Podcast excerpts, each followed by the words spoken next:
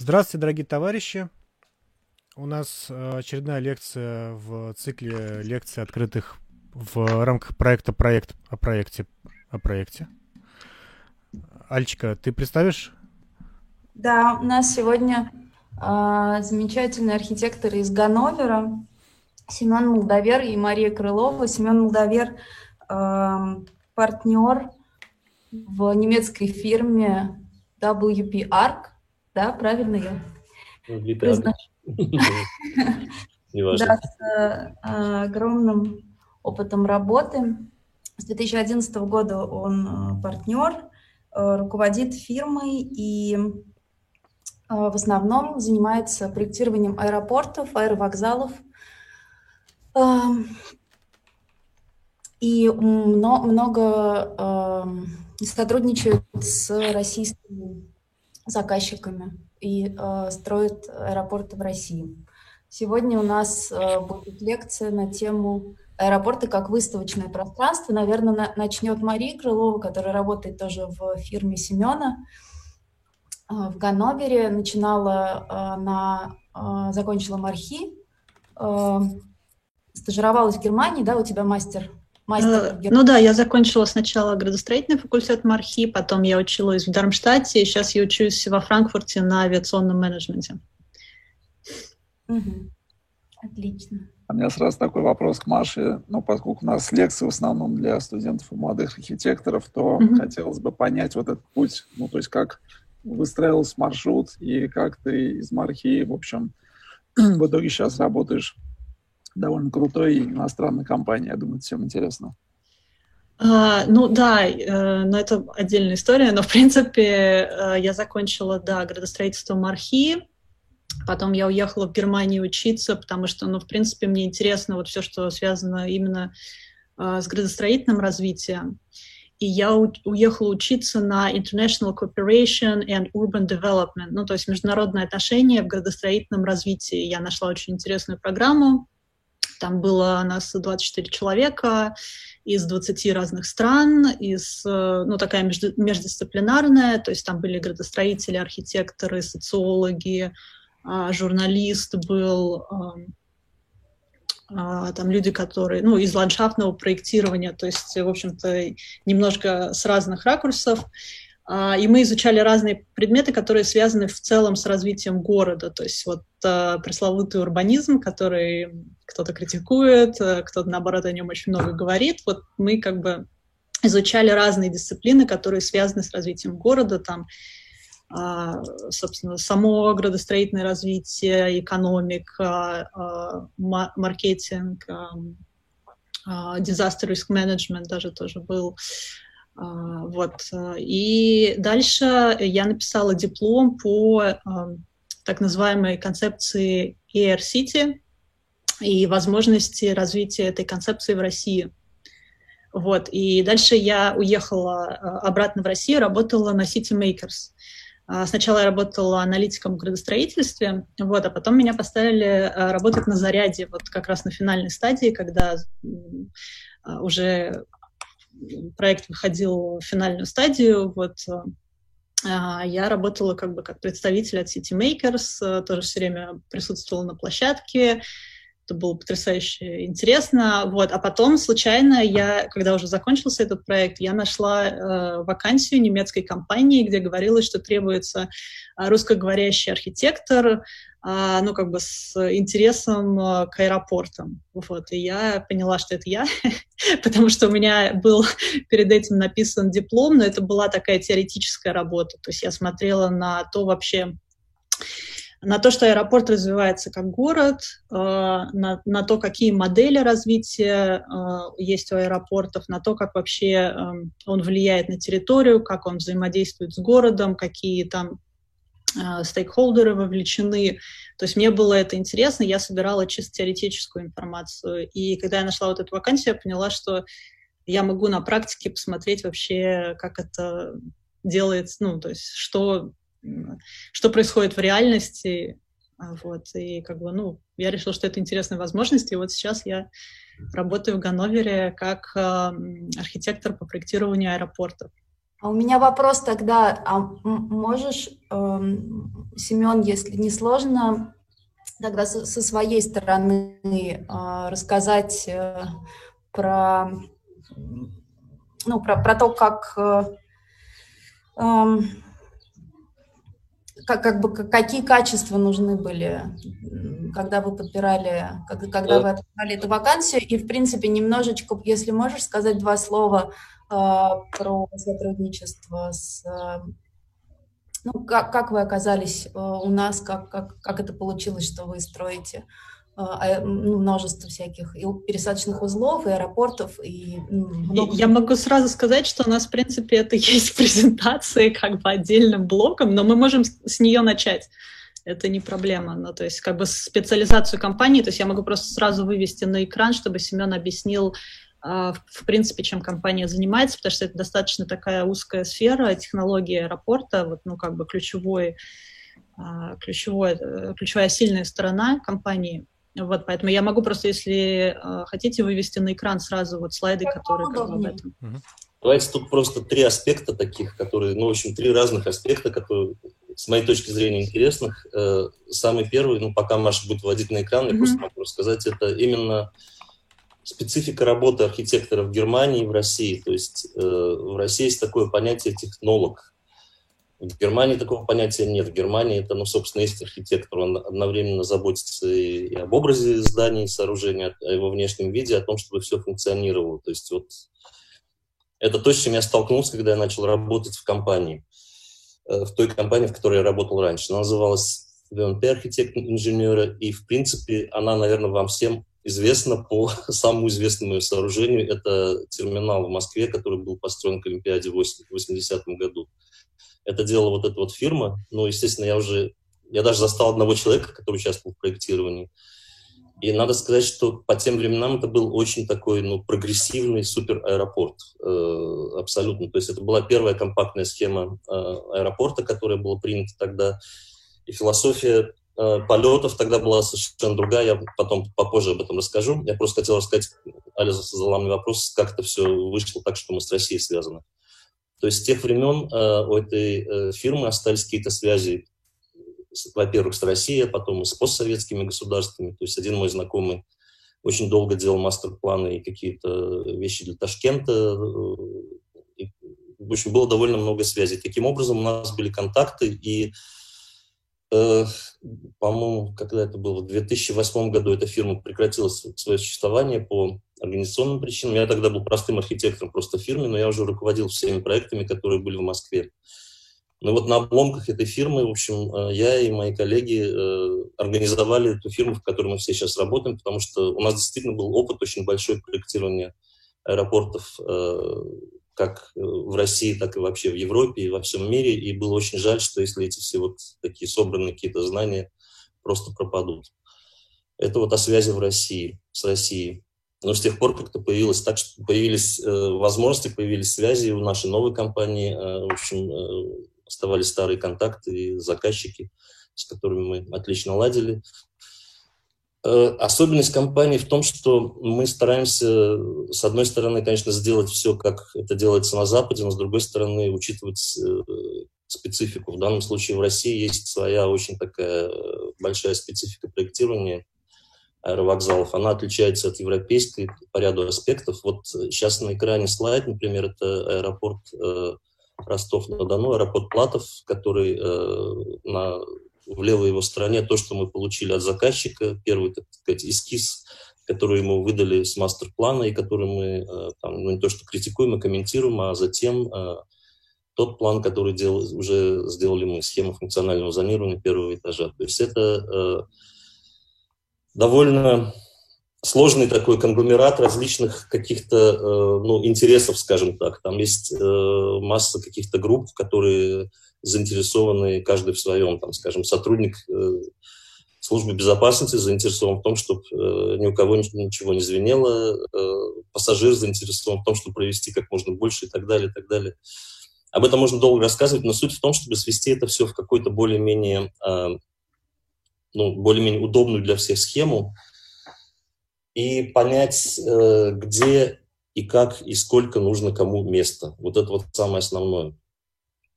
То есть все, по идее, начинается с чисел, начинается с пассажиропотока. Для начала нужно выяснить годовой пассажиропоток, который делается по прогнозам авиаперевозок. После этого есть различные способы расчетов э, дневного и часового пассажиропотока от годового. Там я не буду на них останавливаться, но в результате появляется цифра, которая, э, ну, основополагающая для проектирования терминала, она говорит о пиковом значении пассажиров в час, там какое-то количество пассажиров в час. Э, можно следующий слайд? Угу. Можно следующий слайд? Да-да-да, сейчас. Потому что там как раз все эти иконки. Вот, то есть вот здесь вот нарисованы основные такие слагаемые, можно сказать, какие-то составляющие, с чего начинается э, проектирование аэровокзала в стадии предпроекта, в стадии проекта. То есть, прежде всего, capacity – это пропускная способность, она э, слагается именно из различных там, прогнозов авиаперевозок, Regularity – это нерегулярность э, прилета и вылета. Как правило, если нам говорят, например, что э, в аэропорту 1000 пассажиров в час, то это значит, что это и прилет, и вылет. Но это не значит, что у нас будет 500 на прилет, 500 на вылет, потому что с утра все вылетают, предположим, а к вечеру все прилетают. Поэтому с утра будет, в зависимости от э, фактора нерегулярности, скажем, 800 человек. И, э, ну, то есть больше чем, больше, чем запланировано в любом случае. Это довольно важный фактор для расчетов. Затем идут различные сценарии развития. Они могут быть, э, вот как там показано, линейными, э, смешанными и так далее. Э, куча различных функций. Это и функция там, э, проверяющих различных организаций, функция торговли. Flexibility – это э, совместное использование, например, э, нескольких телетрапов или стоек э, для международных или для внутренних рейсов.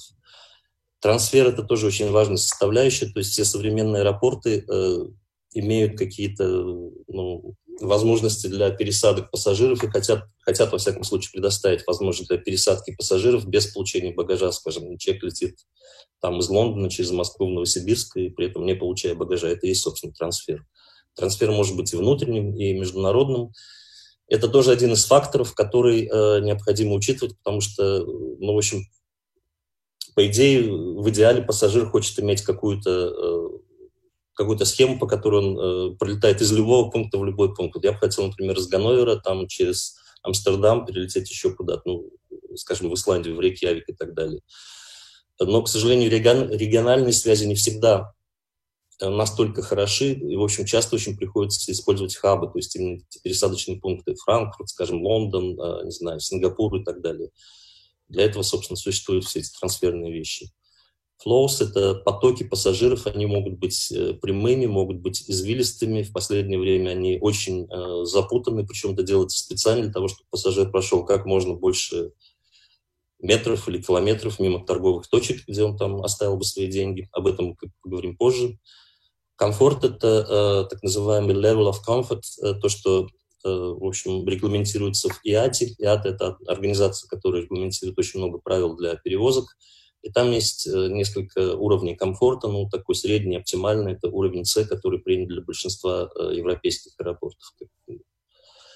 Сервисы – это, соответственно, службы. Есть масса различных служб, там, от комнаты матери ребенка до полиции, таможни, там, службы перевозок, э, и так далее. Security, нам всем понятно, безопасность, это то, что играет огромную роль, стало, то, что стало играть огромную роль. Optimization, когда мы пытаемся все вот эти вот разные площади сложить в какой-то один более-менее компактный объем, потому что объем аэропорта, ну, всем понятно, должно быть что-то одно, и оно не может состоять из каких-то, из кучки мелких павильонов, э, просто, как правило, должно быть нечто общее. Ну и Сайнич это, в общем, последнее, это, собственно, то, что я очень люблю. Изюминка на торте это именно э, как, э, ну, в общем, можно сказать, ориентация пассажира или система ориентации пассажира в аэропорте. Э, система пассажирской навигации еще иногда называют. У меня такой вот э, принцип, в общем, чем меньше нужно надписи, тем лучше спроектирован аэропорт, скажем так. Это принцип наш. То есть это очень увлекательно всегда смотреть, э, как, э, куда кого направлять, кому как э, что показывать и для кого как э, эти вещи должны быть, на каком месте они должны висеть, чтобы они были видны, хотя не исключены случаи, когда человек перед лифтом спрашивает, где здесь лифт. В общем, это, это бывает часто.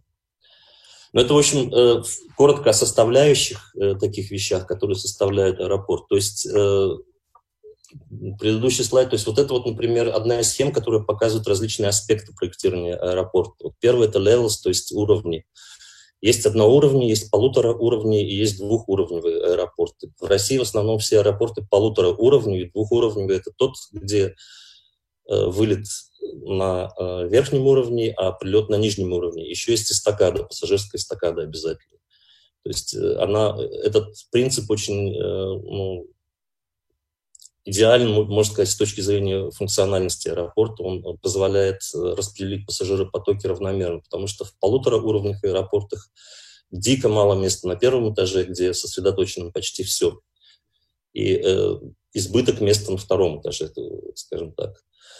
Затем есть э, орды, это различный порядок э, прохождения процедур, то есть он э, бывает различным, что сначала, что потом. Как правило, это контроль на входе, потом чек-ин, затем таможня, паспортный контроль и контроль безопасности. Это классический такой способ.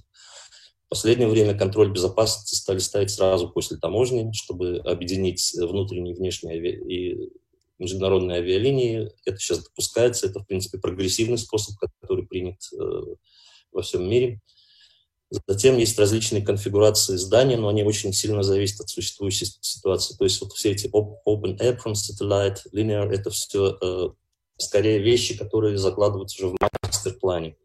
В мастер-плане, в принципе, закладывается какой-то перрон, то есть и аван-перрон, то есть то место, где самолеты стоят перед зданием. И это вот место определяет, собственно говоря, какую-то ну, конфигурацию терминала. Как правило, это Большинство из известных нам терминалов линейные, то есть вот те, что в России. Э, есть, конечно, масса примеров компактных, типа Шарли Голя и так далее.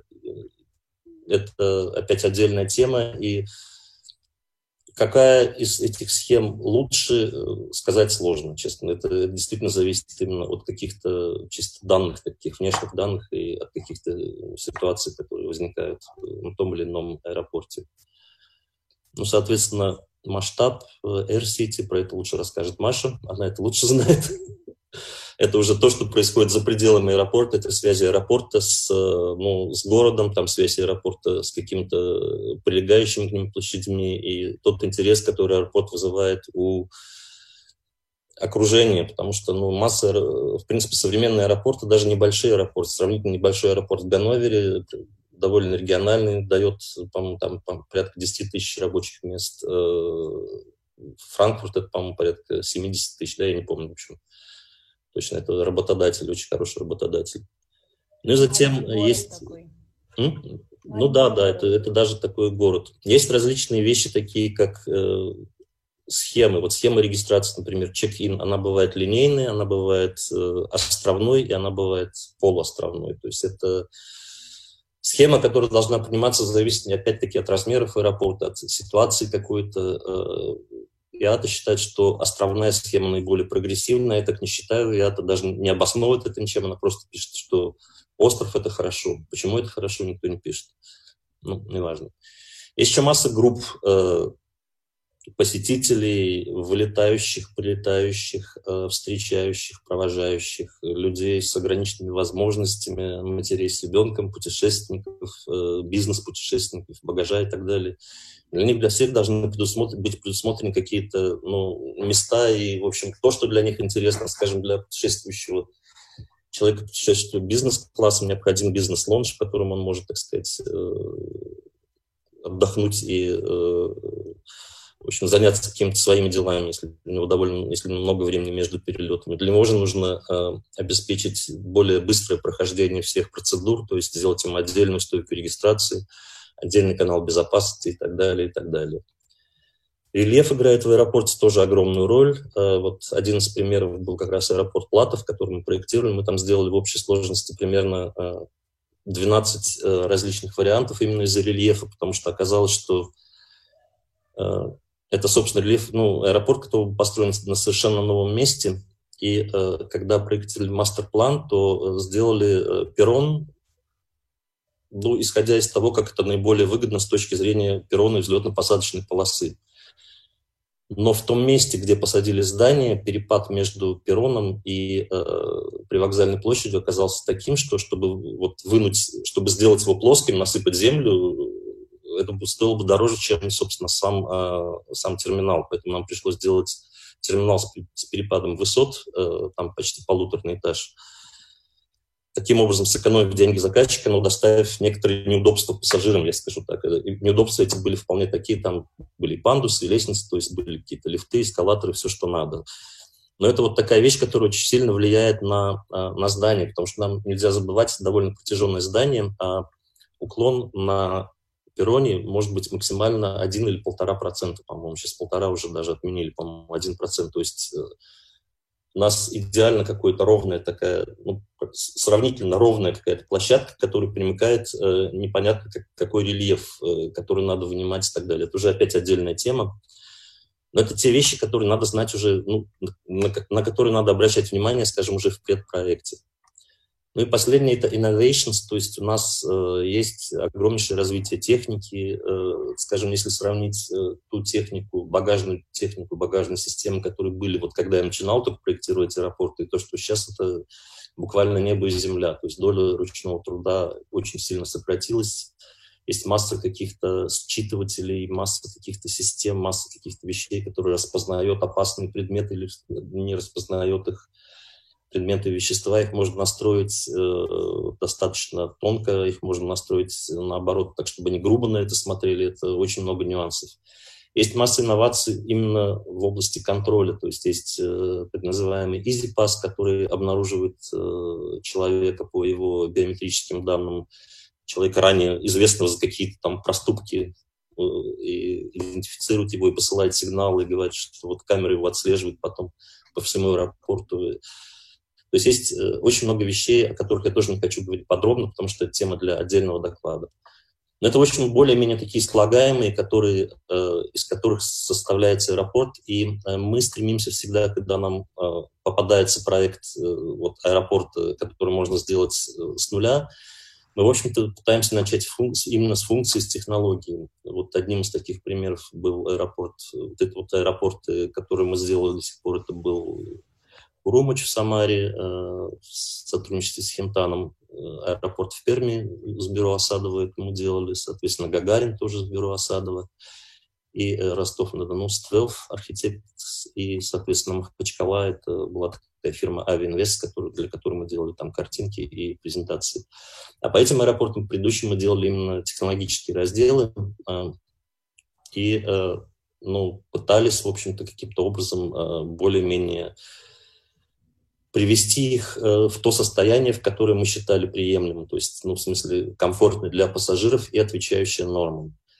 Все эти вещи мы сами провели через экспертизу, мы сами их защищали э, в экспертизе, составляли там полный объем для стадии П. Э, ну, правда, подписывали их не мы, потому что мы не аккредитованы в России, у нас нет СРО, и мы не имеем права, так сказать, это делать.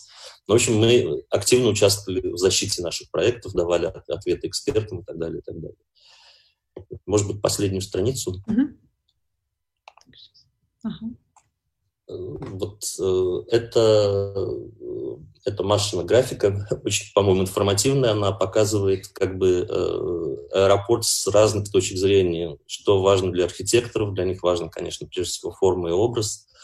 Что важно для тех, кто планирует транспорт, это различные развязки, связи, обилие парковок или наличие парковок, или их отсутствие тоже такая отдельная история, то есть это такая вещь, что парковки могут быть платные, бесплатные, э, это очень такая сложная тема.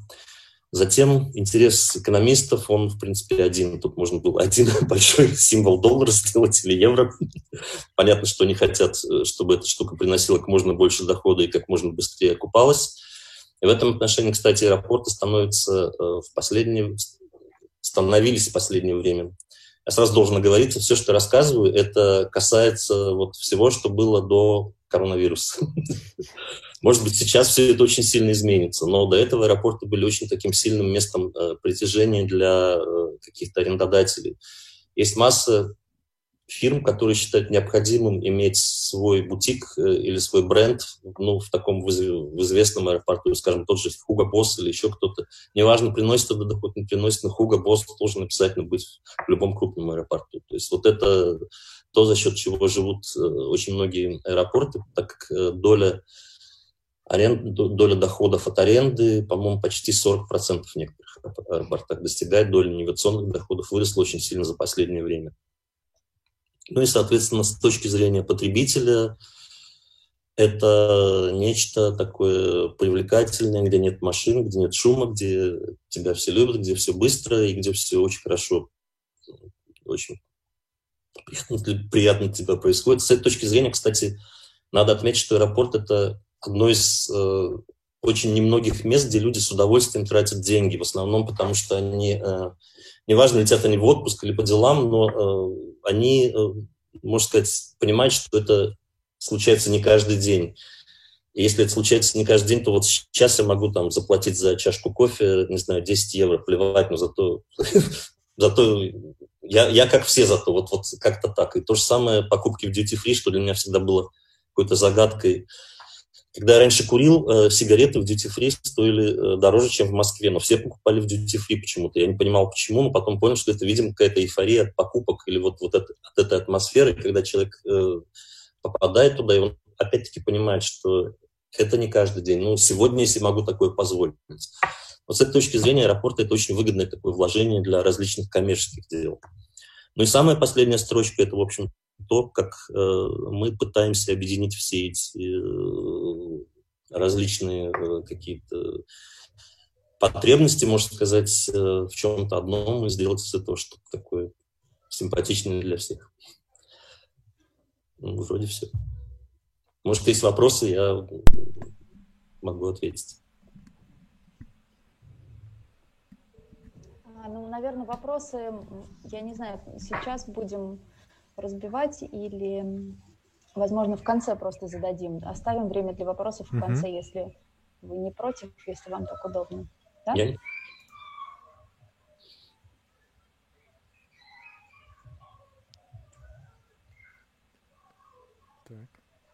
А можно еще последний лист, Маша? Можно еще вот добавить? Это э, статьи, которые э, Маша Крылова писала в Татлине, я очень рекомендую. Они посвящены аэропортам совершенно разным аспектам. Один из них, например, про аэропорт в Берлине, тот, который не может открыться уже много лет, где нам посчастливилось быть на экскурсии.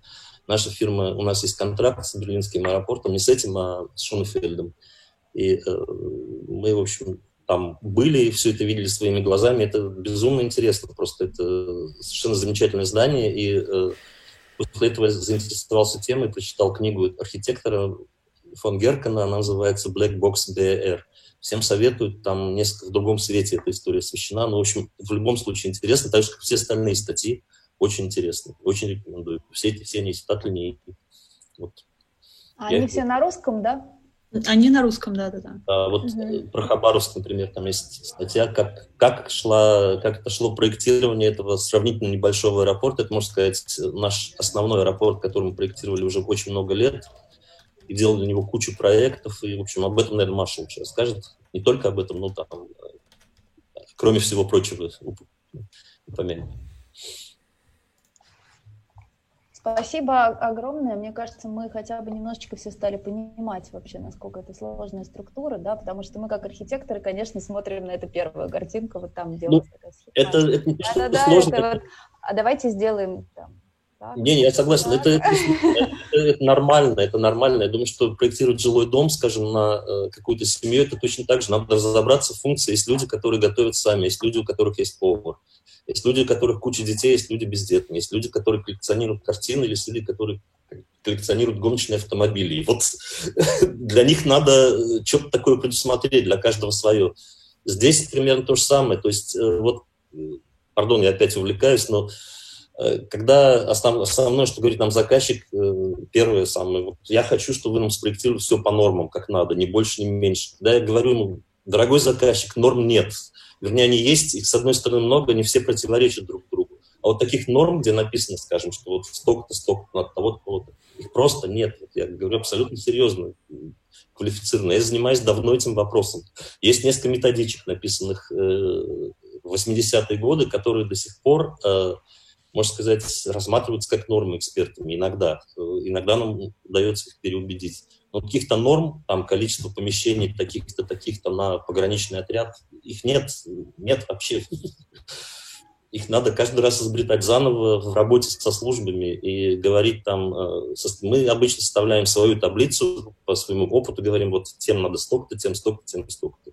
Сразу они налетают все говорят, нет, нам этого мало, ну начинается такая битва, и в результате все как-то, в общем, приходят к какому-то консенсусу, можно сказать. Но каких-то накатанных вещей их нет.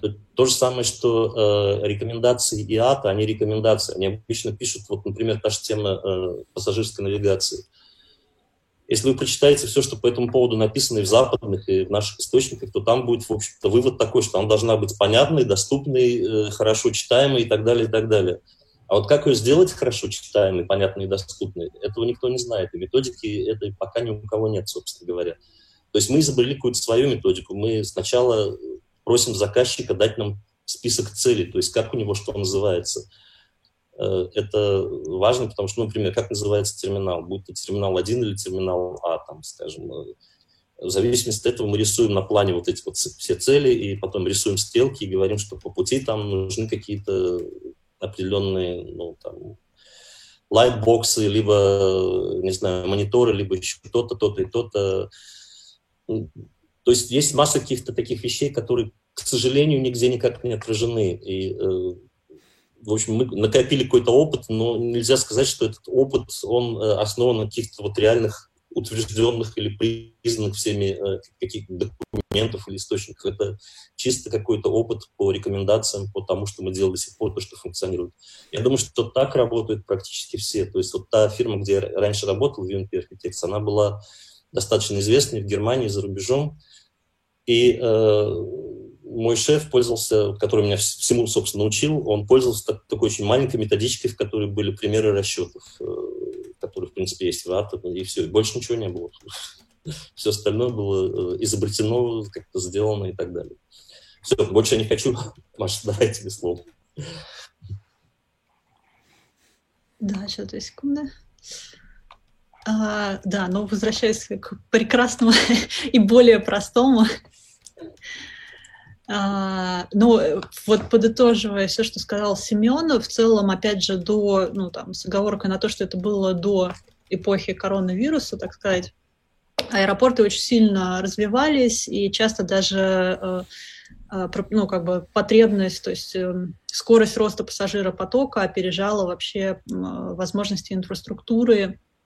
И как уже было сказано, то есть аэропу... в аэропорту работает, работают тысячи людей, то есть, по сути, он, ну, можно провести аналогию с мини-городом, где есть своя администрация, где есть свое население, где есть все аналогичные сервисы, такие же, которые есть а, ну, как бы в городской среде, а, есть все возможные службы, там, включая медицинскую, полицию, а, администрацию арендаторов, которые там сидят, клининговые службы, а, там ветеринарный контроль, фитосанитарный контроль. То есть там абсолютно это такая действительно система, в которой есть э, начинка, как, как мини-город, а, который просто гораздо жестче зарегулирован, и в котором очень э, четкая логистика, очень четкий тайминг. Вот. И в связи с этим, в принципе, нет ничего удивительного в том, что в аэропортах в том числе есть и музеи.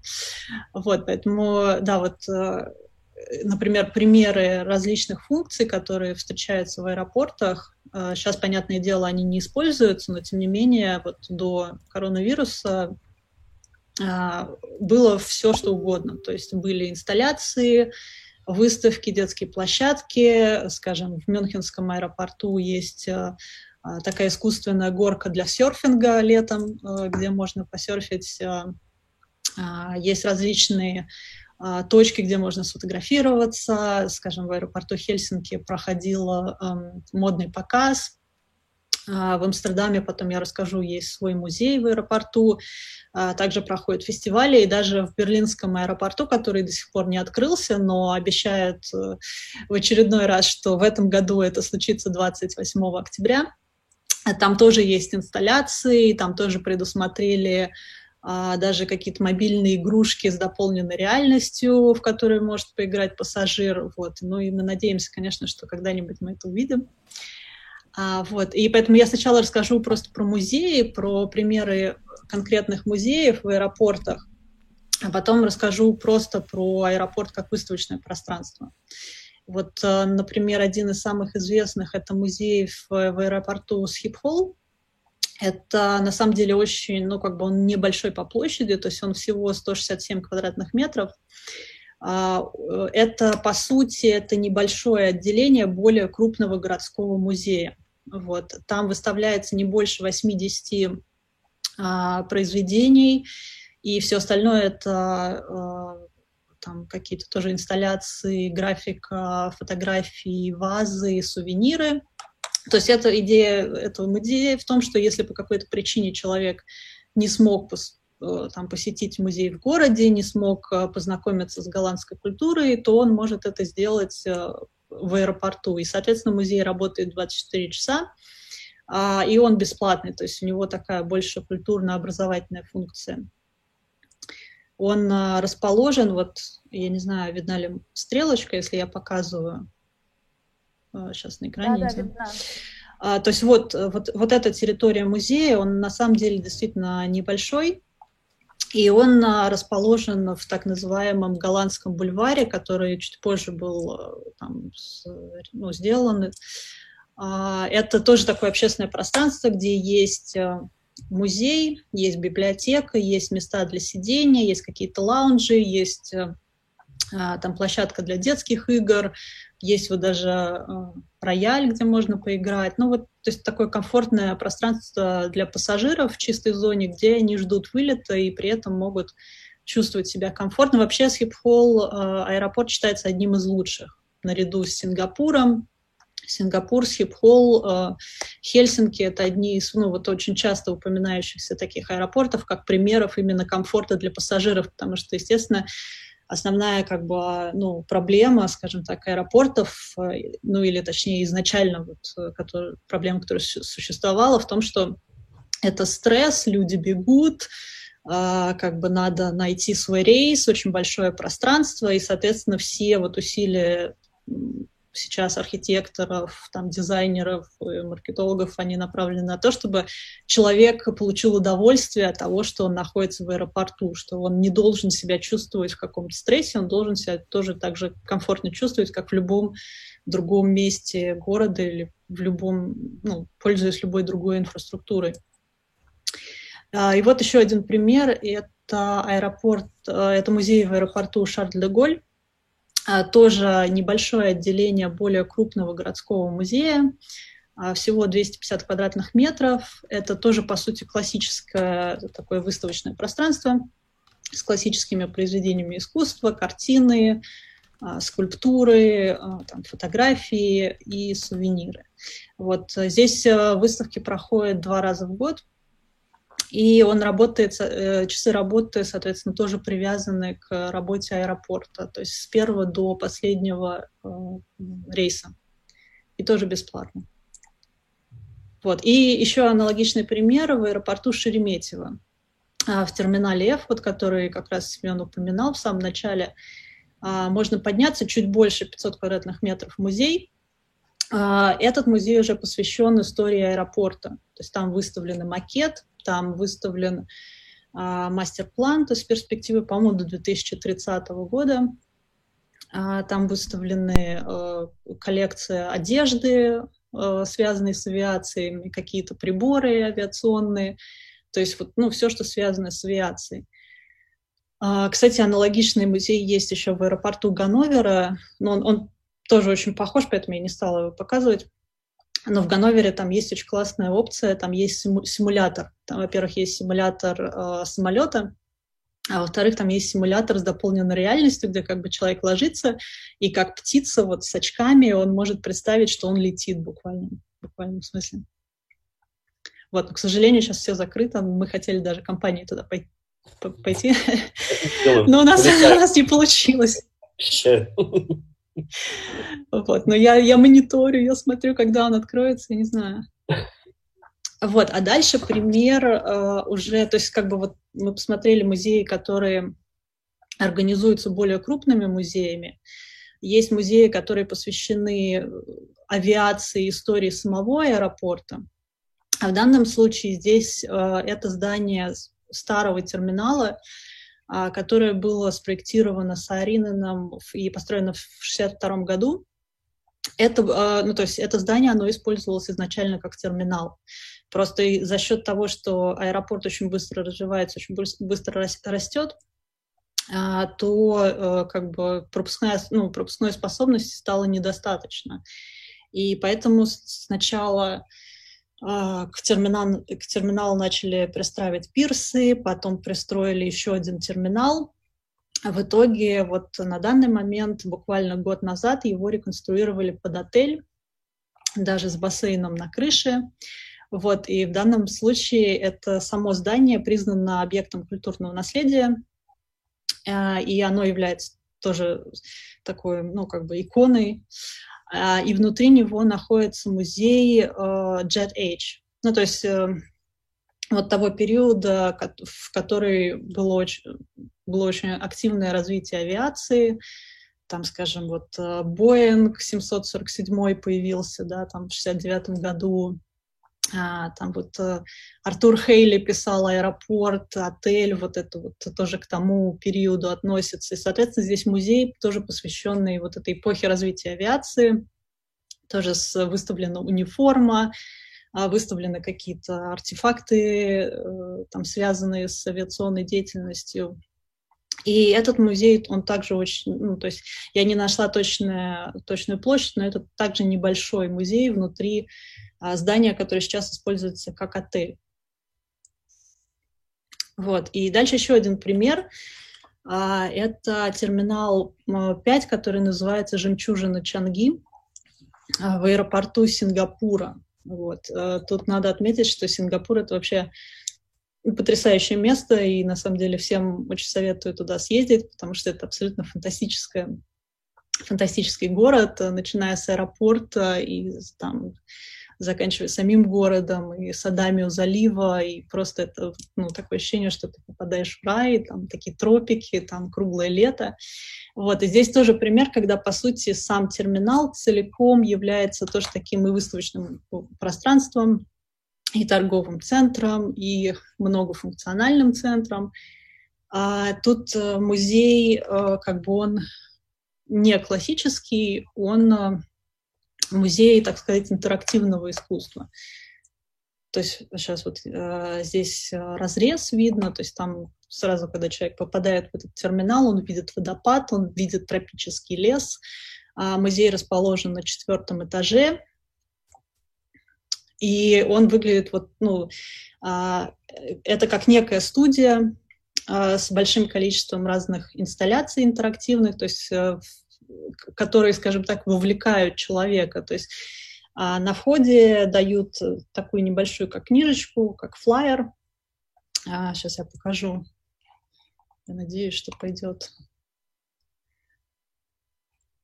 То есть э, вот эта книжечка, она раскрывается, там есть пять сенсоров, которые определяют, там светит свет сверху, и он определяет расположение.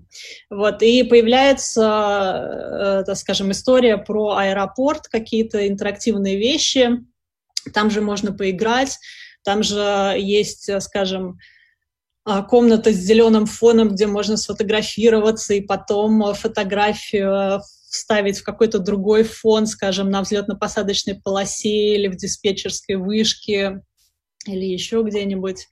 И в том числе там есть э, такая ну, музыкальная комната, где фоном идет музыка, человек туда заходит и может играть на разных инструментах. То есть там разные листочки, они представляют собой разные инструменты, и в зависимости от того, насколько высоко или низко человек поднимает вот этот флайер, играет разные, разные высоты звук. Тоже сейчас я покажу.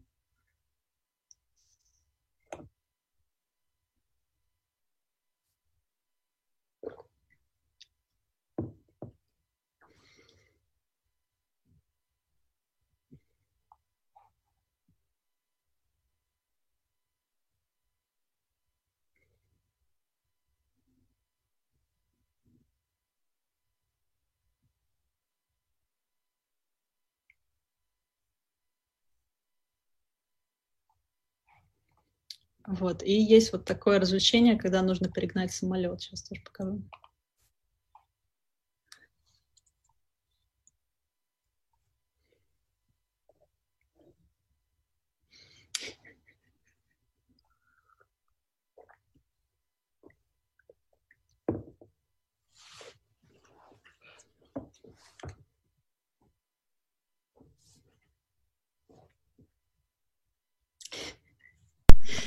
Вот, то есть там очень много таких игрушек, по сути, но там можно зависнуть надолго. Вот, там уже 3000 квадратных метров, и вот все это все это как бы живое, с этим совсем все можно понажимать, все потрогать, везде сфотографироваться, вот. И, конечно, там есть смотровая площадка, которая выходит уже вот, собственно, в этот тропический лес с видом на водопад. То есть там а, такое классное развлечение. И, кстати, в этом терминале там экономическая модель такая, что а, аэропорт договорился с городом, что вот все магазины, которые находятся в терминале, они, а, то есть там ценообразование как у duty free, то есть они дешевле получаются, чем если что-то покупать в городе. Поэтому люди туда едут просто на шопинг, на то, чтобы провести время, на то, чтобы сходить в кино, на то, чтобы поесть, там кухни всех народов мира, там внизу фудкорт, там очень круто. Мне там очень понравилось. Вот. И еще один интересный пример, то есть дальше я уже перехожу э, к тому, что аэропорт за счет своей площади, э, за счет большой пропускной способности, он используется целиком как выставочное пространство. То есть э, скажем так, делать отдельно функцию для музея, а, делать отдельно там хранилище экспонатов, это ну, аэропорт это не нужно, потому что музеи все-таки выступают в большей степени э, такой, а, ну, таким магнитом, чтобы, чтобы а, привлечь людей, чтобы не дать им соскучиться внутри терминала, но экономически это не очень выгодная история, как мы поняли. Потом я расскажу про Хабаровский аэропорт. Вот поэтому а, есть, а, вот как пример в Сан-Франциско, есть музей, у которого нет физического здания. То есть это музей, который был основан уже 40 лет назад, и он организует выставки в терминалах аэропорта. То есть у него нет своего музея, у него есть а, партнеры, музей изобразительных искусств и музей авиации, в которых у вот этих партнеров у них есть постоянная выставка, но а, в данном случае музей выступает организацией, которая организует выставки и инсталляции в зданиях э, аэропорта. А, и, соответственно, сами терминалы выступают выставочным пространством.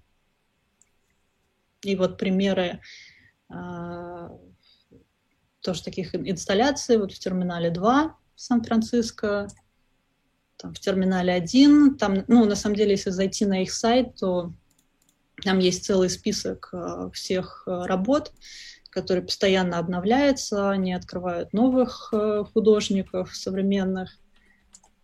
И тоже еще один пример — это аэропорт Сакрамента.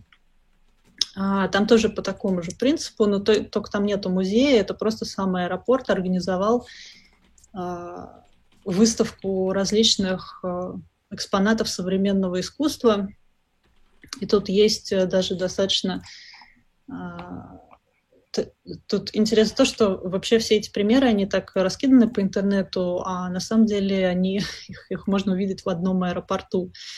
А, вот. И есть эм, художники, у которых э, есть и другие примеры в аэропортах, очень интересные. Э, есть вот, например, инсталляция в зале выдачи багажа, когда отфотографировали сотрудников, которые непосредственно там работают, и вот сделали такое арт-пано с их э, с, с лицами реальных людей. Вот. В России тоже есть такие примеры, то есть вот аэропорт Платов, э, который завоевал премию Skytrax, по-моему, в прошлом году, может быть, даже и в этом тоже. Там тоже есть инсталляция, посвященная, вот, например, казакам, то есть вот такой экран 360 градусов а, с фильмом, и есть инсталляция, посвященная там, войне 1812 года. И есть э, другие, на сайте тоже все представлено, можно подробно посмотреть. А, ну, как, как мне кажется, что это интересно. Так. И в, в аэропорту э, Саратова, который недавно открылся, тоже экспозиция посвящена э, космосу, посвящена Гагарину, то есть тоже там а, медиаэкран, какие-то инсталляции, там какие-то хотспоты, где можно а, себя сфотографировать в скафандре, ну, то есть какие-то такие развлечения.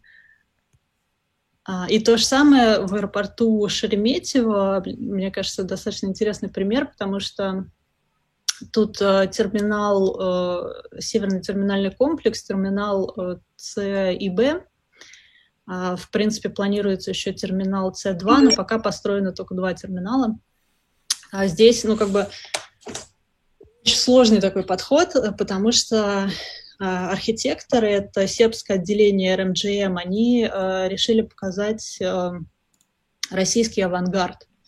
И здесь на самом деле очень сложное сочетание цветов, очень много элементов, очень все пестрое, очень много материалов, там металл, дерево, плитка, как бы все такое цветастое, но, но получилось очень качественно, получилось очень здорово. Вот. И вот тоже это пример того, как аэропорт целиком а, посвящен какому-то стилю, и каждый элемент там, а, ну, вплоть там до ручки двери, не знаю, он выполнен вот в едином, в едином формате, и, то есть как бы сам, само здание аэропорта, оно является определенным высказыванием, решено в определенном стиле, а, который ассоциируется со страной.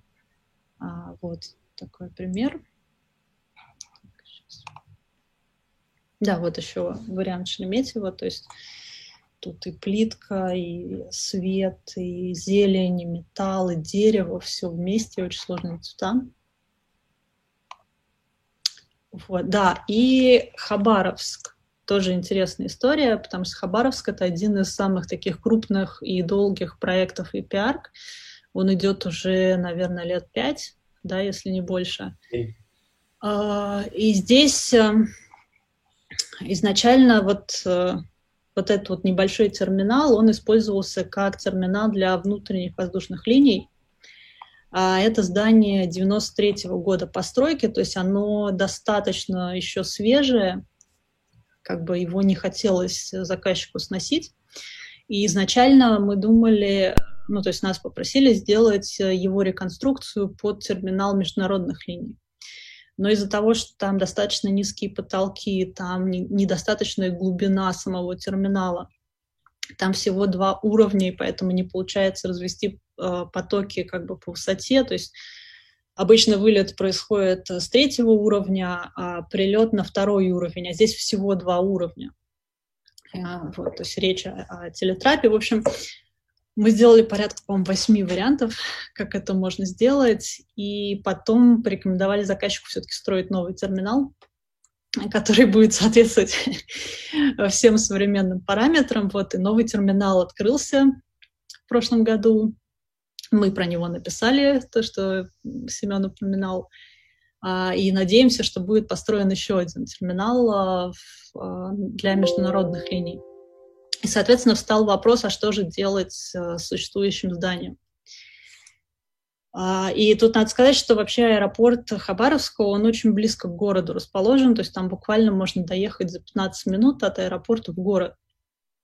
И это как бы удобная локация, плюс э, у аэропорта изначально были планы а, на то, чтобы развиваться как Air City, то есть это вот некий некий бизнес-парк, отельный центр, выставочный центр, э, торговый центр, которые могут быть вот прям на, на одной оси с э, аэропортом, вот, и поэтому сначала как бы мы реконструировали, ну, то есть сначала мы предлагали а, реконструкцию аэропорта именно под функцию аэропорта, вот, а потом мы подумали о том, что собрали тоже вот этот бенчмаркинг, посмотрели, как развиваются другие аэропорты, и поняли, что а, там должен быть а, многофункциональный центр. И вплоть до того, что мы даже придумали возможную программу, то есть э, как бы мы сказали о том, что есть разные пользователи, есть пассажиры, есть люди, которые работают в аэропорту, есть люди, которые могут работать непосредственно рядом в отеле или в выставочном комплексе, когда он будет построен, а, и, или в торговом комплексе. И есть жители города, которым тоже нужен, нужен какой-то, возможно, культурный центр или какая-то точка притяжения, поскольку а, это все очень близко от города. И мы составили даже такую а, круглогодичную программу мероприятий, что там может происходить. Там какие-нибудь а, шоу, а, спотинги, выставки, парады, а, празднования а, праздников и так далее. То есть мы как бы предложили такую концепцию вообще, что там просто должна, должна какая-то жизнь происходить.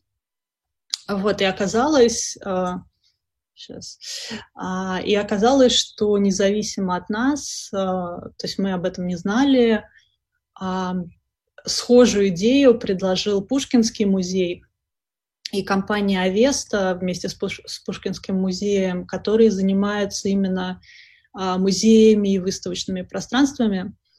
И был проект, который сделал Меганом, тоже, ну, то есть они, они, правда, сделали не с этим конкретно зданием, они сделали в более крупном э, масштабе.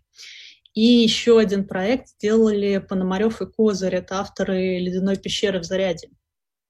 Вот, и на самом деле, как бы мне, я э, спрашивала у руководства аэропорта, они сказали, что можно рассказывать про, это, про этот проект, вот, но я не нашла нигде ни у кого, а ни на каком сайте вот именно ну, конкретных э, картинок.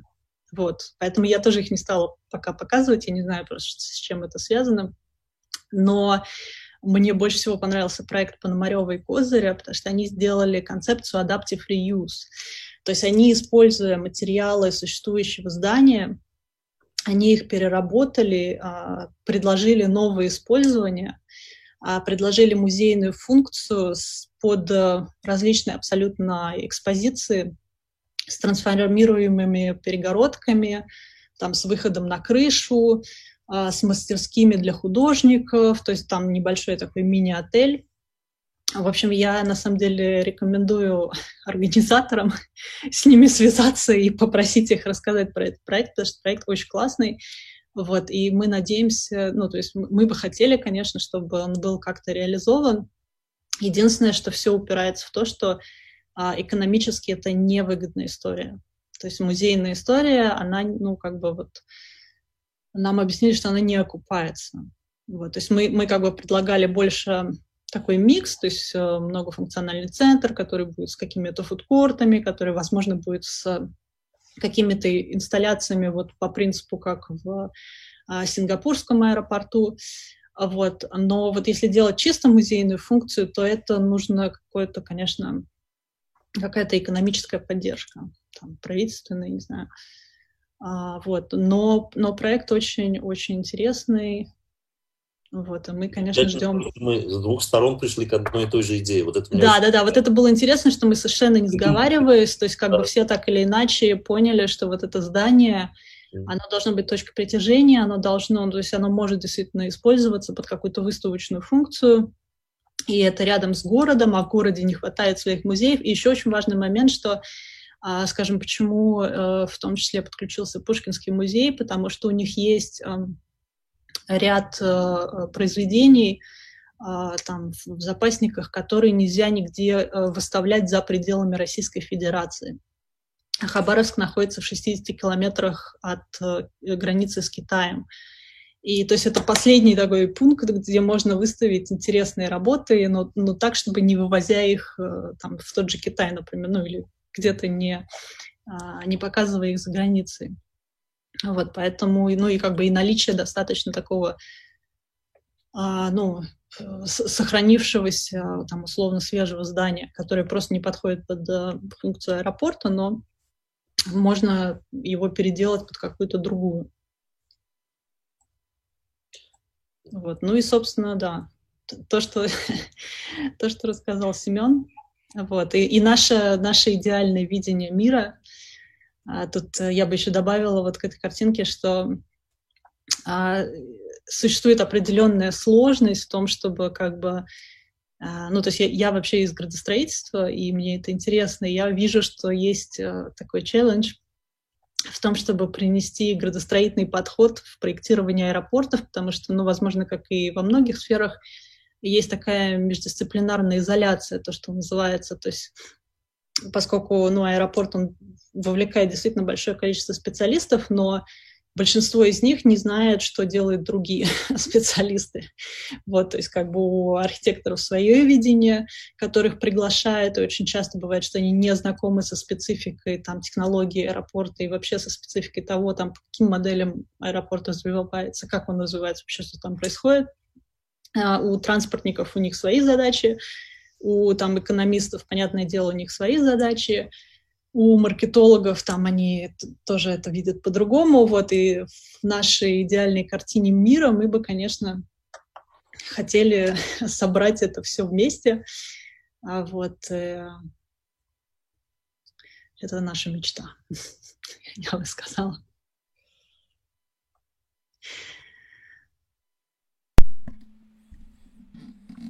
В принципе, все.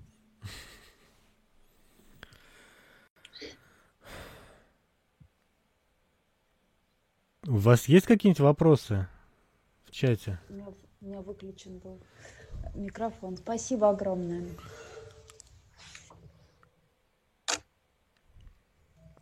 Дорогие товарищи, у вас есть вопросы какие-то? На самом деле, Скажите, я не знаю, Семен или Марина, Мария, насколько э, аэропорты заинтересованы э, коммерческом использовании.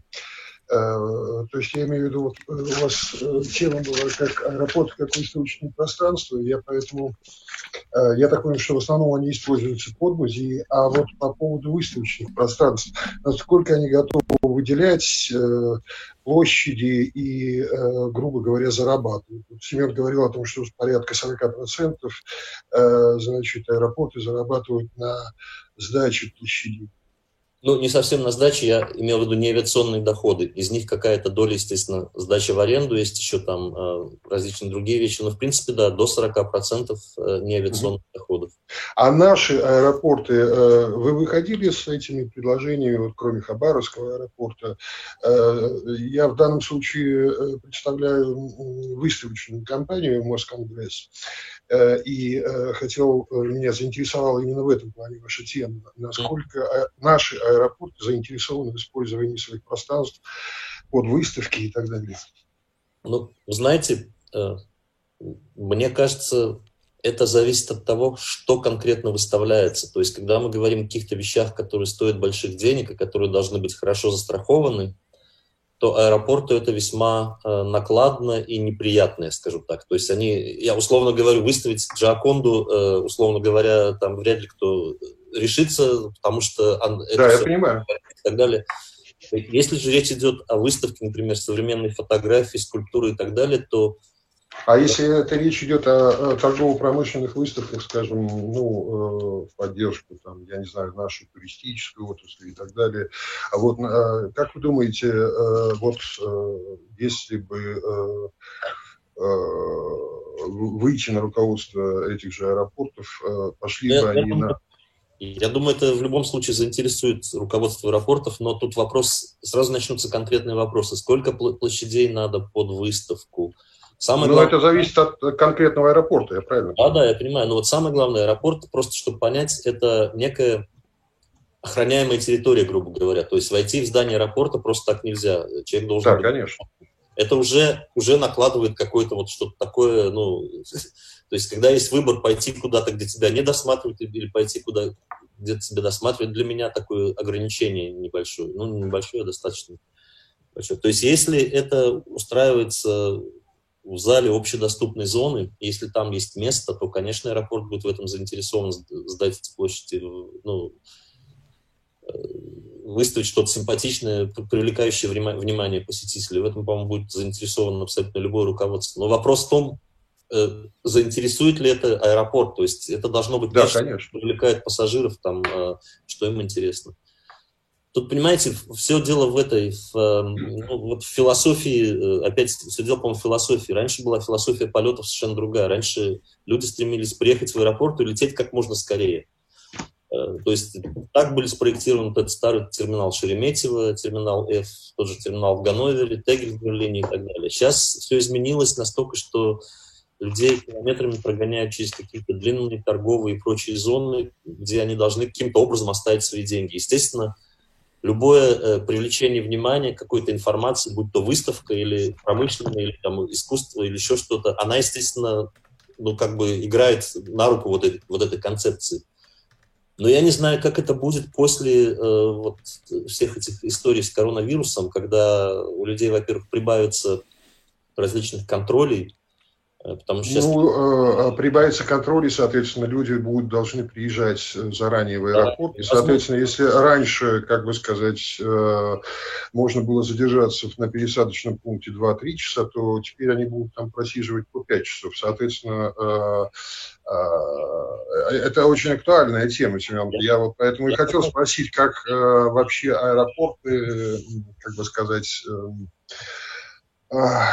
как бы это поточнее сформулировать этот вопрос. То есть э, вот ваша тема сама по себе очень интересна, но э, как э, вот от эм, теории перейти к практике, и ну, грубо говоря, каким аэропортом можно было бы предложить вашу концепцию, какие бы пошли на это все.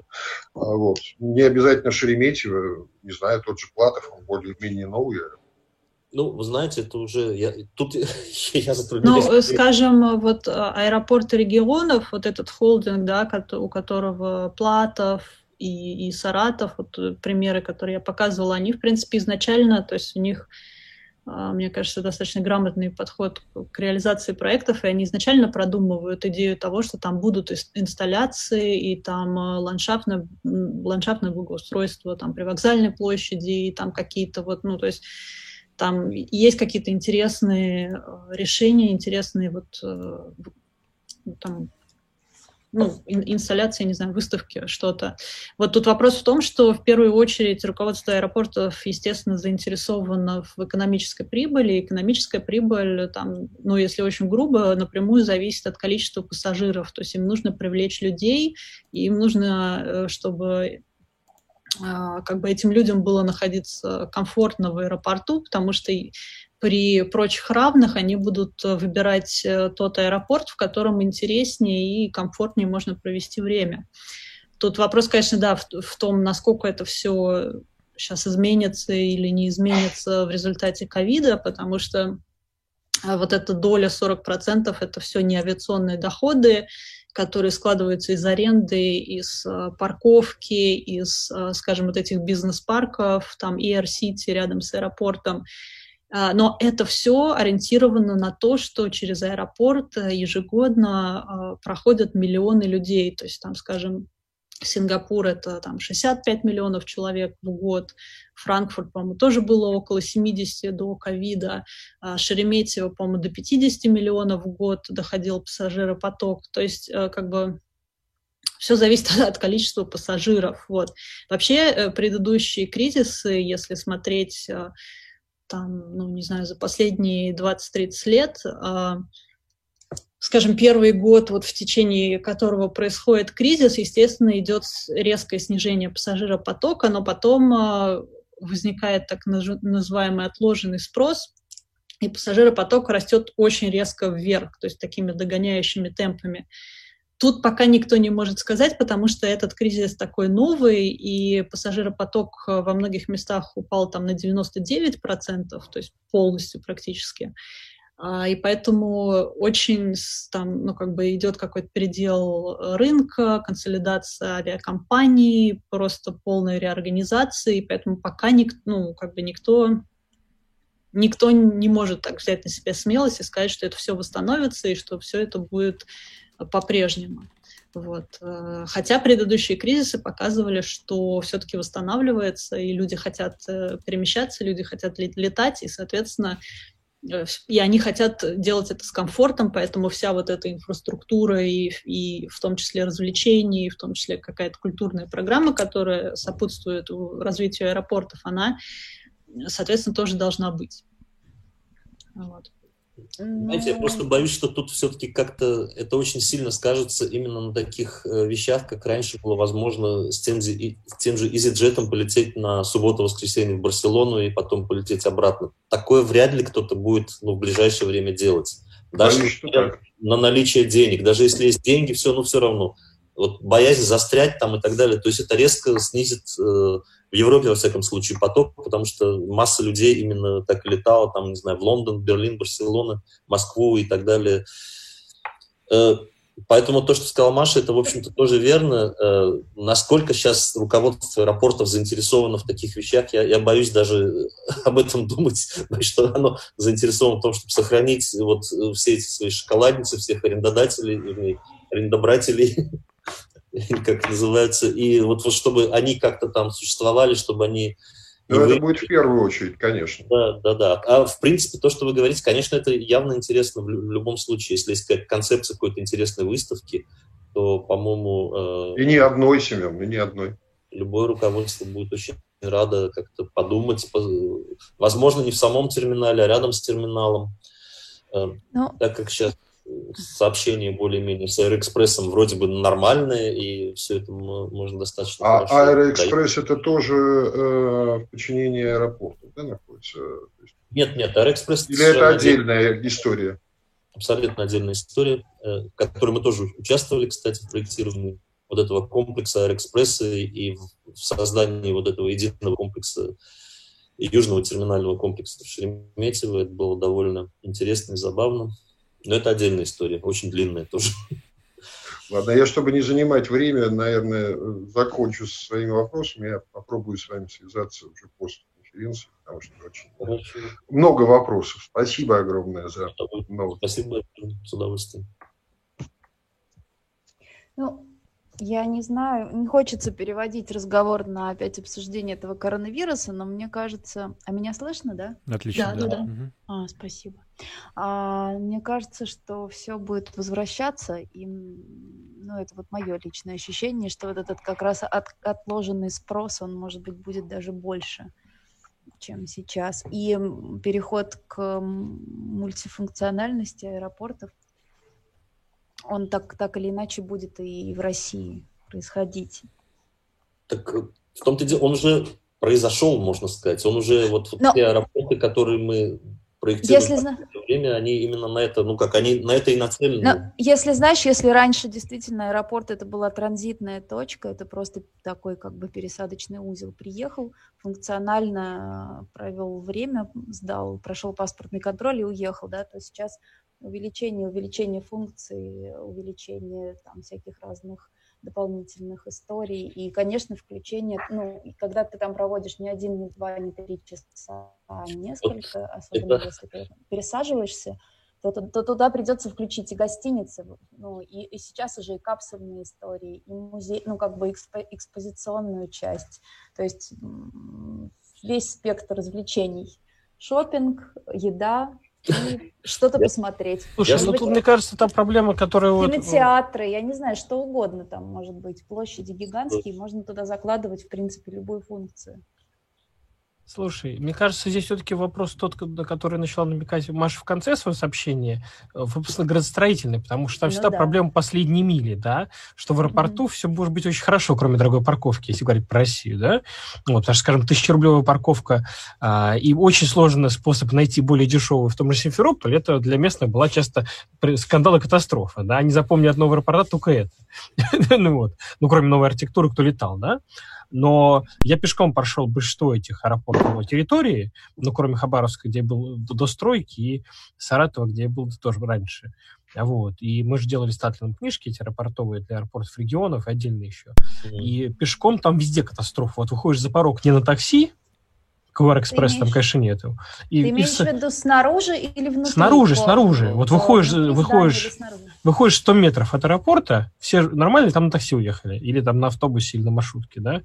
Неважно, в Самаре, там, да, где угодно, а, делают эти аэропорты, и видишь, что все, там заканчивается жизнь, там даже будет... Там полет заканчивается, в Перми там... Слушай, ну да, это решается каршерингом, ну как бы... Нет, не каршерингом, там нет среды, понимаешь? Я, по, я понимаю несколько по-другому. То есть аэропорт должен быть, ну, как некая, некий субъект он должен выступать, что он облагораживает некую территорию вокруг. Вот и проектировали. должен но... как выплескиваться за, за пределы здания. Да-да-да, конечно. Но я понимаю, что этого... Но это же все, везде так. Даже в любом жилом доме. На чем экономят? На благоустройстве всегда, потому что деньги заканчиваются. И, на пороге. Да. То же самое в аэропортах. Один в один. Это да, я, я могу пример просто привести. Вот я начала учиться год... Ну, нет, в, прошло, в прошлом сентябре.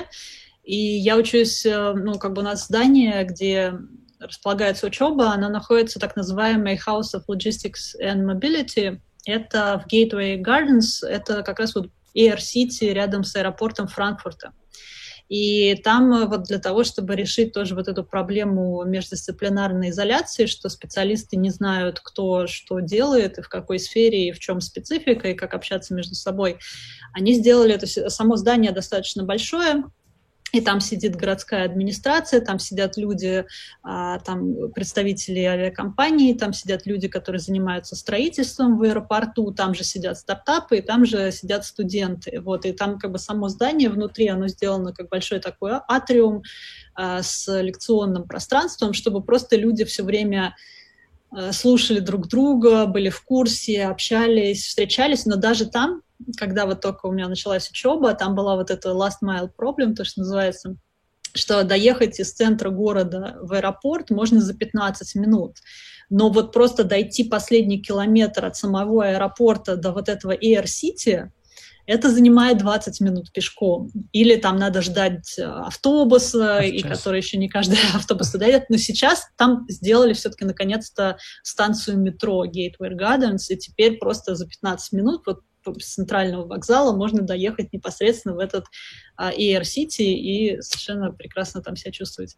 Вот. Но это last mile problem, да, она везде, везде существует, и все-таки, ну, такие крупные аэропорты, скажем, как вот тот же Schiphol, они стараются вот действительно сажать за, за стол переговоров и людей из городской администрации, ну, то есть, собственно, из самого города, и ну. администрацию аэропорта, чтобы они друг с другом обменивались, кому что нужно, кому какую дорогу подвести, и вот как взаимодействовать вместе, чтобы не было вот этой проблемы, потому что у аэропорта есть проблема, что у него сотрудники, которые работают и которые живут где-то в непосредственной близости, они не могут доехать нормально в аэропорт, например, ну, бывает такое. Вот, и поэтому... Ну, вот, в Швехоте, в Австрии, там был в Вене как раз создал в свое время даже этот самый воркшоп Сакарпа про аэрополисы. Это было когда? Лет уже 15 назад, наверное, или там 13. То есть они уже про это достаточно давно думают. Да, да. И ну, там вот инициатором, сейчас... Э, насколько я помню, был не, Исака, не только Исакарпа, а, собственно, а, администрация аэропорта. Ну вот сейчас, да, я как раз была в Вене в декабре, Э, там проходила Airport City Academy, э, которую ага. ведет э, Питер Вандерхорст и Макс Хирш. И вот Макс Хирш, он вообще, у него много статей а, по Airport Urbanism. Он как раз рассказывает о том, как градостроительные принципы принести в аэропорт. вот, и в том числе они, ну, как бы они развивают свою академию для того, чтобы тоже люди, которые в этой сфере работают, для того, чтобы они а, ну, как бы понимали, как более комфортно, эффективно, удобнее развивать аэропорт. Не только как транспортный узел, не только там как экономическую какую-то там, источник прибыли, вот, а в, том числе как комфортную среду. Просто если для, ну, как бы, в дискуссии для градостроителей и для архитекторов это более-менее понятно уже, сейчас об этом много говорят и много делают проектов вот в этой сфере, то до аэропортов это немножко еще не дошло.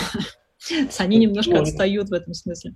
Мне кажется, они просто понимают это с чисто практической точки зрения. И я вот, кстати, мы всегда с тобой по этому поводу спорим, Маша. Я, я считаю, что ну, не может быть там среда комфорта элементарно из-за шума. Она никак не может быть комфортной, она всегда будет... Ну, не знаю, я учусь в Gateway Gardens, мне очень нравится. Ну, то есть у меня не, не напрягает К всему это привыкаешь очень быстро. Абсолютно, ну, да. Может быть, может быть. Но... Вот к военному аэропорту никогда не привыкнешь. Как сказать, это опять вот э, такая, ну, опять философский скорее вопрос. Что лучше, э, попасть в аэропорт, увидеть какую-то красоту вокруг себя или все-таки поехать в тот город, который ты ехал, и э, посмотреть на город изнутри, на центр города, провести целый день в Шарль-де-Голле или э, поехать в Париж? Вот, вот для меня вот этот вот вопрос. Я выбираю Париж в любом случае. Ни в коем случае. Но мне просто кажется, что из-за того, что э, еще, опять же, до ковида такое большое количество людей э, путешествовал, ну, то есть вплоть до того, что человек куда-то летает каждый месяц. И, естественно,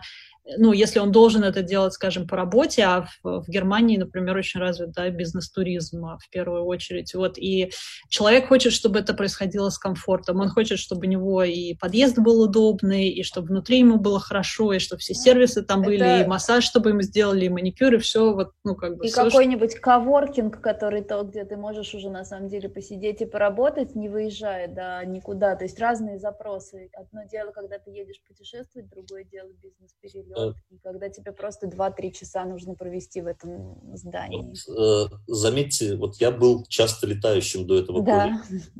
И я покупал... И будете, будете часто летать. Мы верим в это.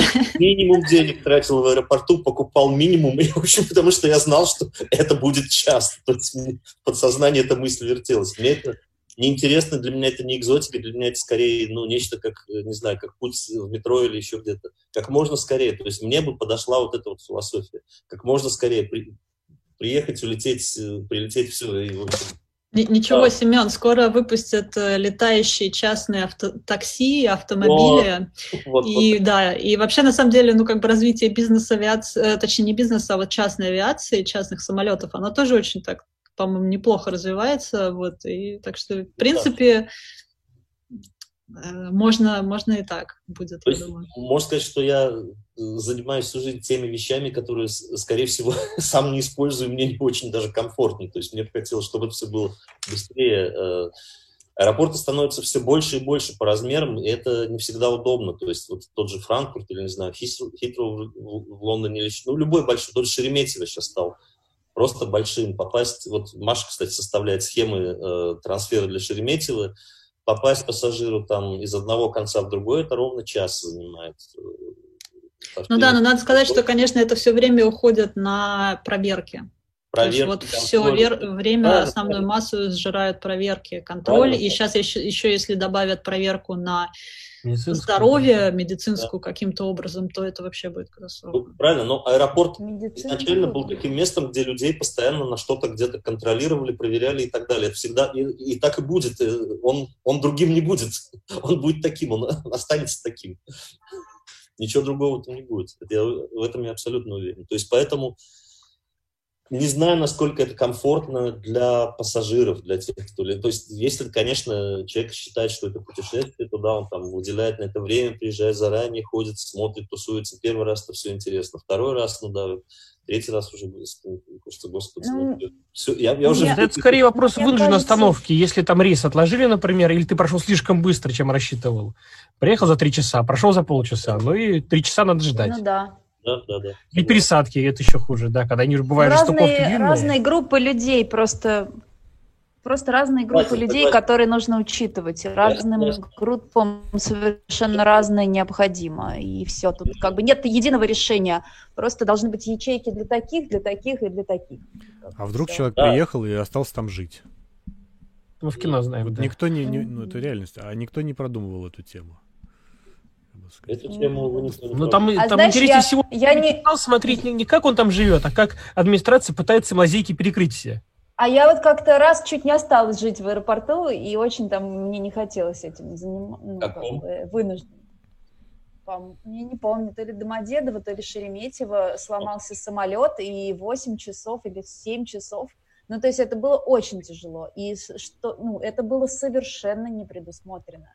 То есть огромный поток людей, ты не можешь спать, постоянный шум, объявление перелетов, то, все. Я ну, согласен, вот об этом и речь. И если, тебе, если ты там застрял, а ты не можешь выйти, то есть ты можешь выйти, только потеряв билеты и потеряв все, ты там уже выпил три раза кофе здесь, там съел что-то там, и все, ну, как бы дальше тебе делать нечего, и вот в этот момент хочется какой-то другой зоны. Не совсем, Аля. Есть правила ИАТа, которые регламентируют подобные вещи. После четырех часов ожидания отмены рейса, вернее, задержки, ну, они должны покормить э, за свой счет авиакомпании. После восьми часов они тебе должны предоставить место, где ты можешь поспать, то есть либо гостиницу, либо капсульную гостиницу, либо вывести тебя за пределы, дать тебе ваучер и так далее, и так далее. Просто этого никто не знает, этим никто не пользуется. Это давно было, э, э, а, это давно было и как бы было как, как было. Поэтому. То есть поэтому аэропорты невозможно предусмотреть. Понимаете, вот, например, когда мы как-то в Шереметьево проектировали один из терминалов, э, врач в Шереметьево сказал, а что будет, если будет эпидемия, и мне надо будет 200 кроватей куда-то поставить? Все на него так посмотрели, это было, по-моему, лет 7 назад, в общем, так, вообще с ума сошел человек. Какая к черту эпидемия, откуда 200 кроватей? Вот она реальность, пожалуйста. Раз, я тоже тогда смотрел так же, думаю, парень, ну, в общем, преувеличивает. Э, но этого, естественно, никто не предусмотрит. Это форс-мажор, это некие обстоятельства, которых раньше не было, и с этим тоже, это тоже надо понимать, потому что очень часто мне, например, задают заказчики вопрос, а что будет, если компания, очень целая Паралимпикс, э, тех ну, людей, которые летят на Паралимпикс, команда придет в аэропорт, хватит ли им лифтов, хватит ли им всего? Я говорю, нет, не хватит, у вас будет сбой, у вас будет там проблемы, очереди будут. Но это будет один раз. Либо вы подготовите это, проведете их там через перрон отдельным ходом, без всяких проблем. Либо у вас будут очереди. Там, ну, это случается не каждый день. Невозможно предусмотреть что-то, что функционирует во всех случаях. Нам, у нас есть какие-то ну, средние какие-то показатели, на которые нам надо ориентироваться. И, иначе не получится. Я, правда, не совсем по теме, пардон. Нет, наоборот, очень интересно.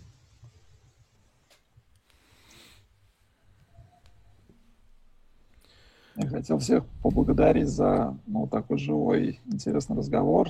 То есть э, я даже начал сегодняшнее как бы участие с того, что мне казалось, это будет интересно студентам. Сейчас я понимаю, что даже скорее для сотрудников бюро будет, может быть, даже более интересно. И это, конечно, здорово. Вот, и, наверное, в понедельник мы продолжим то есть у нас была история рассказать от начала до конца про объект, и, может быть, мы действительно в продолжении темы расскажем тоже про аэропорт, вот как от концепции до реализации довести один объект понедельник 15 июня. Ну, кстати, вот по поводу того, что, о чем говорили, про благоустройство вокруг аэропорта, вспоминается Симферополь. Там, конечно, mm-hmm. очень красивое поле э, лаванды высадили. Да. Это было прям супер. Но там особенно тоже некуда пойти, потому что, получается, ты выходишь из аэропорта, и дальше просто там, ну, то есть очень далеко, то есть там никакой инфраструктуры нет вообще, только шоссе. Ну, это похоже на мега в Химки, короче. Ну, там да. Ну и Платов тот же, он тоже такой чуть так далеко от города, что в общем... Ну, Платов это вообще Гринфилд. Это аэропорт на новом месте. Их э, в России не строился уже лет, по-моему, 60-70. Я не помню, последний был построен когда-то там то ли 70, то ли... Не помню. Ну да-да-да, совсем другое. И дело все в сообщении, понимаете. Тут э, был бы какой-нибудь аэроэкспресс, который доставляет быстро человека, не было бы проблем. А то, что вокруг него что-то должно вырасти, э, это, естественно, длится Просто ради интереса, если найти фотографии аэропорта во Франкфурте где-то лет 30 назад, даже mm. там, ну, не сравнить с тем, что сейчас. А лет 60 назад это вообще были какие-то там совершенно незначительные какие-то очень вещи. Все это достаточно быстро развивается. Я задам пока, в общем, тогда вопросы из э, трансляции в нашем ютубчике. А, что надо учить из софта, чтобы работать э, над такими проектами? В чем, ну да, вообще на самом деле это интересно. В чем работаете вот вы в Германии? В Архикаде. В Архикаде. Чур меня, чур, не дай ну, бог. Я, я скажу так, это руки и голова это основные такие инструменты. Ну, понятно, как... да. Ну, вы, же, вы, же, вы же работаете в Архикаде у Сергея Александровича. Я не хочу об этом говорить. Так. Но у нас, допустим, один из сотрудников работает, э, ну, мы, мы стали так увлекаться делать симуляции пассажиропотоков, потому что у нас есть, mm-hmm. допустим, какие-то расчеты, и нам нужно понять там разницу А, ну, потому что, э, как Семен сказал, вот э, вообще проектирование, да, есть международные нормы, есть российские нормы, и они иногда не совпадают. А, вот, и нам нужно понять, допустим, в каком случае мы пройдем там по одним нормам и не пройдем по другим. И мы запускаем симуляцию пассажиропотока, и у нас э, человек, который отвечает за 3D, он в том числе работает в Unreal, и он там как-то настраивает эту симуляцию, и он, то есть он показывает, действительно, он может настроить разные типы пассажиров и, и показывает, то есть какое количество, скажем, у нас есть там, ну, не знаю, определенная зона, там, скажем, паспортного контроля, и нам надо понять, там, пройдут, пройдет ли у нас запланированное количество человек э, там, за час через эту зону при, при разных нормативах. И вот он нам делает два варианта – которые просто, ну, то есть мы можем это, конечно, посчитать, но это в плюс к этому это наглядно очень показывает заказчику, что вот при определенном, если он возьмет такой норматив, то у него не пройдет нужное количество людей. То есть ему надо уменьшать тогда пропускную способность или добавлять э, дополнительные, дополнительное оборудование. Вот, вот, ну, вот это он делает в Unreal. У меня, знаете, вопрос по поводу архикады. А, все-таки в Германии, это, сколько я понимаю, все в архикаде в основном, да, работают? Нет. Нет? Все а по-разному, очень по-разному. А есть какой-то... У них есть all, all Plan. All Plan, да. Был, э, вот, э, скажем, когда я проходила практику в ландшафтном проектировании, вот мы там, там была какая-то версия для ландшафтников. Вот мы в нем работали. А так Архикад и ну, а, а, автодесковские продукты Revit. Я скажу так, Архикад самый, самая дорогая программа из тех, которые да. есть в Германии для архитекторов. И, э, в принципе, Почему она ценится? Потому что вот этот формат EFC, он дает ну, довольно надежную связь со всеми смежниками, там, работу в BIM и так далее, чем мы пока, сразу говорю, не занимаемся. Но э, он с самого начала был достаточно, как сказать, приятным в обращении для пользователя, потому что вот в автокаде, автокадом можно пользоваться как рапидографом. Э, ну, автокад, сам, конечно. А вот архикад, он дает такие возможности для каких-то более быстрых поисков решений. Для ну, архикад, да, сейчас стал удобнее, еще он все время выпускает новые версии, и надо сказать, что там вот да. я, допустим, перекидываю из архикада 3D-шку в, в SketchUp, и он даже стал это делать без косяков практически что очень приятно. Я начинал с версии 4.5, когда там был отдельно архикад, отдельно плотмейкер, и это было совершенно кошмарная вещь какая-то. Но вот, вот сейчас это, это просто небо и земля по сравнению с тем, что было. Это... Мы э, работаем тоже в архикаде в, на моей основной работе. И на крупных объектах архикад, конечно, это просто дичайшая боль. Смежники работали в автокаде, их сейчас перевели на Revit. Это какой-то полет на Марс для них, конечно. И они выдают э, с огромным вот скрипом. С огромным скрипом. Что-то в IFC которые работали в автокаде, и мы им выдавали совершенно нормальные ДВГ, и, в общем, ну, из нашего архикада мы им э, сохраняли ДВГ, выдавали, то есть у нас не было проблем с обменом какой-то информации, то есть преимущество архикада еще в том, что он очень хорошо может выдавать какие-то смежные вещи. А из автокада в архикад уже... уже Ой, не, ну слушайте, ну про, архикад, про автокад вообще говорить не хочется. На такого ну, масштаба объектах, честно. Мне кажется, здесь вариант... А вы делаете рабочку, да, все равно? Э, мы делаем рабочку, я скажу так, мы способны делать рабочку, мы даже делали рабочку полностью для аэропорта во Владивостоке, но мы не можем конкурировать с российскими фирмами по рабочке, потому что, чтобы делать нормальную рабочку, необходимо присутствие, и это, соответственно, очень сильно увеличивает наши расценки и затраты. Но вот понятие рабочки у нас в любом случае есть. Это, кстати, мне кажется, это очень важно, хотя бы ну, уже там проекте понимать, как это будет сделано. Потому что конечная цель все-таки построить эту штуку, как она должна быть. И вот э, для нас это достаточно важная такая вещь, чтобы это было, было реализуемо каким-то образом. Мария. Но, к сожалению, в большинстве аэропортовских проектов мы ограничиваемся именно, то есть нас берут именно вот на технологическую часть, и э, Остальное делают э, архитекторы, там с некоторыми мы работаем Понятно. очень успешно, с некоторыми не очень, но по-разному бывает. А получается, Мария, у вас э, идет сначала в скетчапе или, и потом в архикад, или вы сразу в архикаде это все делаете? Не, я сначала в архикаде, а потом, если нужно сделать модельку, я делаю в скетчапе, а потом уже отдаю ее на, ну, на хорошую визуализацию mm-hmm. вот нашему человеку. А, понятно. У меня тут такой вопрос, я не знаю, как его задать, он сложный. Фух, я попытаюсь. А, как прорабатывается навигация в целом, изучение международного опыта, интуиция воображения? Читала, что некоторые бюро с помощью VR разрабатывают. А, человек пишет, просто когда я год назад впервые полетел, я не понимал вообще, куда мне идти, несмотря на какую-то а, проложенную территорию. Так. Ага. И потом, значит, она прилетела в Будапешт, и у нее было ощущение, что все продумали за нее. Продуманная навигация, больше иконок э, на случай, если не знаешь английский и так далее. На самом деле, да, это проблема такая. Я тоже, когда начал летать, это э, кошмарное совершенно мероприятие было в Домодедово. Мне пришлось э, в течение года там раз, наверное, 6 или 7 из Домодедова летать. Это было просто ужасно. Ну, как э, навигация, это просто, грубо говоря, это надо написать, куда кому идти, разобраться, или дать понять. И если слов не хватает, надо рисовать картинку. вот и все. Ну, наверное, вопрос про, про VR, не знаю, используете вы VR там? Не, пока не использую. Но наш человек, который отвечает за 3D, он очень хочет VR. Приходишь в аэропорте, сразу AR дают очки, и ты, значит, в них топаешь, куда тебе надо. Ну, мне кажется, что это было бы удобно, если бы в приложении, то есть можно было бы забивать, скажем, свой гейт и просто идти да, по приложению. Да, да, да. Но пока, пока такого не сделали, хотя разговоры, mm-hmm. да, о том, что все должно быть э, как бы вот э, таким образом сделано, чтобы это было удобно, чтобы человеку не нужно было находить. А, ну, ну мне кажется, не ведут. Когда приходит смс о том, что началась посадка, или поменяли, это уже такое достижение. Да.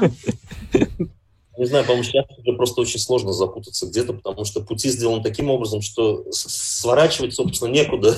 Можно только повернуть назад. А вот, вот когда ты идешь, там, ну, как других путей нет. Ты видишь перед собой там регистрацию, таможню, паспортный контроль. Тебе просто надо идти дальше, и все. И... Когда вот я летал в Крым, э, ну, достаточно много в том году, и меня очень забавляет в этом новом аэропорту э, то, что там э, перед гейтами есть как раз какие-то всякие кафе, и там видно, что архитектор распланировал, где там еще будет стоять, там столики и так далее, там где-то розетки торчат из пола и так далее.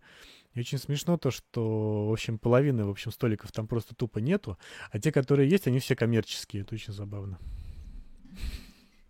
Но ну, там при этом э, все арендаторы там с нормальным ценником. Там городской ценник на там еду, в отличие ценник. от других аэропортов. Нифига подобного. Там городской ценник. Там в хорошей картошке ценник московский. А, ну, а не плюс 300 ну, рублей, например. Ну, вот. Я путаю с Домодедово, наверное, с этим. Не, ну в Дедоново, в Дедомово там вообще невозможно. Ну, это, увы, это... Как раз э, в Симферополе можно нормально есть, и в Симферополе Но Мне кажется, здесь есть да. еще момент того, что как бы тоже иногда бывает, эм, ну, скажем, вот по Хабаровску э, была команда дизайнеров, которые разрабатывали навигацию, но поскольку мы в тот момент вели как бы сопровождение строительства или консультации, насколько я помню, то мы, ну, нам посылали вообще всю документацию там и все ну, проектные решения, которые связаны с реализацией аэропорта, и мы, соответственно, давали свои комментарии.